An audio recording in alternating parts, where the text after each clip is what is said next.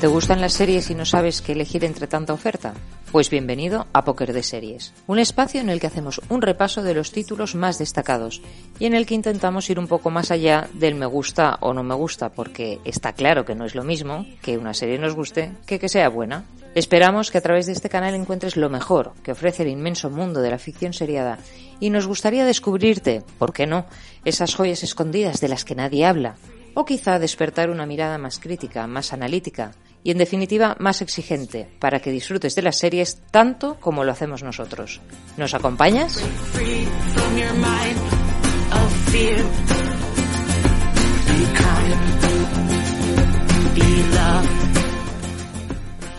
Bueno, buenas tardes, bienvenidos a un, nuevo programa de Póker de Series. Eh, Mar, Patri, yo os tengo que decir que me he quedado fuera de casa y estoy desde el portal de mi, de, mi piso, porque no tengo Eh, llaves. Te, pero te vemos en la oscuridad. Está ahí, estoy en la oscuridad, pero llega Es que esto Luis, tendríamos que grabarlo en vídeo para que te viera la gente. Bueno, porque se te ve la hay. cara iluminada por la luz del móvil y todo lo demás oscuridad. Y Pero mientras vas moviendo para mover... Es que, Hubiera Dios sido mío, un buen programa para hacer el, el día de Halloween, ¿no? Sí, Pero bien, no nos quedemos en tontería que hoy tenemos un invitado, ¿no, Mar? Tenemos Presenta al invitado. tenemos al invitado que se llama Joel y viene a hablarnos de una gran serie recién estrenada, creo que bueno, Hola, Joel, ¿qué tal? Sí, buenas. Sí, que justamente hoy se, hoy se ha publicado el último episodio. Ah, ¿ves? Estamos al día. Patria. Así que sí, sí, encantado. Que no Patri, porque a nosotros vienes a hablar de Patria, pero nosotros tenemos a Patria aquí. Es un buen chiste, ¿eh? Estás sembrado. Yo creo que esto Oye, de estás arriba, en la puerta del apartamento de no poder entrar te ha, Te ha iluminado. Sí, te ha iluminado la oscuridad.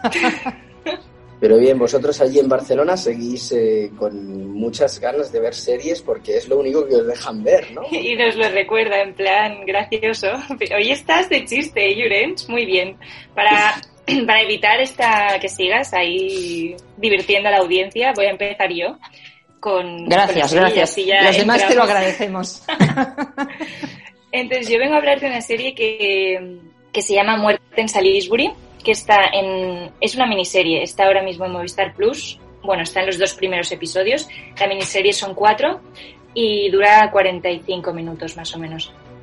Entonces, esta serie es una serie de la BBC que habla un poco de. Bueno, es una historia real que pasó en 2018 en Salisbury y habla de cómo fue eh, un, ataque con armas químicas que hubo allí. Y la verdad es que es una historia bastante sorprendente y que yo no conocía y bueno, me alegro de haber conocido gracias a esta serie. Y entonces el capítulo piloto empieza presentando a dos personajes que están sentados en un banco de un parque y de repente empiezan como a tener dificultad para respirar, palidecen un montón y, la chica se cae encima de- del otro, que es su padre. Viene la ambulancia, se los tiene que llevar al hospital, la gente del parque pues va allí a ver qué ha pasado, eh, a, bueno, hacerles un poco de caso. Y entonces se los llevan al hospital pensando que han tenido pues una intoxicación con algo y al poco rato descubren que, bueno, que tienen un, una, un agente en, los cuerpos que, que les lleva a sospechar que no ha sido un, una cosa aleatoria, sino que hay, que hay alguien detrás que, que quería hacerles daño. Entonces empiezan a investigar quiénes son estas personas y resulta que son, eh, bueno, que él es un ex espía ruso y ella es su hija. Y, y entonces empiezan a investigar eh, si puede haber habido una conspiración rusa, bueno, que haya causado eso. Y descubren que, que se han intoxicado con un agente nervioso que lo llamaron Novichok. Y, y bueno, claro, ahí hay un problema, ¿no? Porque eso eh, se puede haber propagado y, bueno, hubo un equipo de policía y de bomberos limpiando la zona, pero luego eh, los dos rusos, antes de sentarse en el banco, estuvieron en muchos sitios, tocaron muchas cosas. Luego tienen que hacer como una investigación marcha atrás para ver por dónde han pasado estas dos personas y resulta que estuvieron dando de comer a los patos del río, con lo cual eh, tocaron mm, pues migas de pan que acabaron en el río, entonces el río puede estar también contaminado. Entonces hay una especie de, de radio de expansión de este agente bastante, bastante potente, entonces eh, bueno, contratan a una, a una chica que se va a encargar un poco de, de dirigir cómo va a ser esta, bueno, la operación de contención para evitar contagios de, de, todo esto. Que, bueno, la verdad es que siguiendo en la línea de la valla que comentamos la semana pasada, pues es una serie que recuerda un poco a la situación de ahora de que estamos viviendo con, con la pandemia, pero claro, mucho peor, porque aquello había sido un ataque con armas químicas, lo de ahora es un virus, pero lo otro había un, una especie de contenedor en el que se había generado este agente y que era imposible encontrarlo porque, bueno, porque no, nadie había dicho dónde estaba. Y bueno, la verdad es que la serie es un poco lenta, a mí me costó bastante arrancar y tuve algún problema con la actriz protagonista, que es Anne-Marie Duff, porque parece que empiece la serie ya agotada. Y entonces, eh, o sea, antes de empezar el, el, problema, ya ves a la actriz que está súper cansada y de repente es como que hacia todo tiene una sobrereacción y demasiado sentimiento que yo entiendo que, que lo que le cayó encima era muy potente pero los primeros capítulos me parece demasiado. Luego ya consigues empatizar un poco con ella y, mejora bastante la serie. Entonces yo solo criticaría estas dos cosas, que tiene un ritmo lento y que al principio la actriz a mí me costó bastante. Pero, pero bueno, la verdad es que me ha gustado mucho cómo, cómo han desarrollado toda la historia y que luego realmente a mí me, me ha llevado un poco a leer sobre qué pasó con todo esto porque bueno, no sé, es una historia bastante interesante que yo no tenía ni idea que había pasado. ¿Y, la historia es del 2018?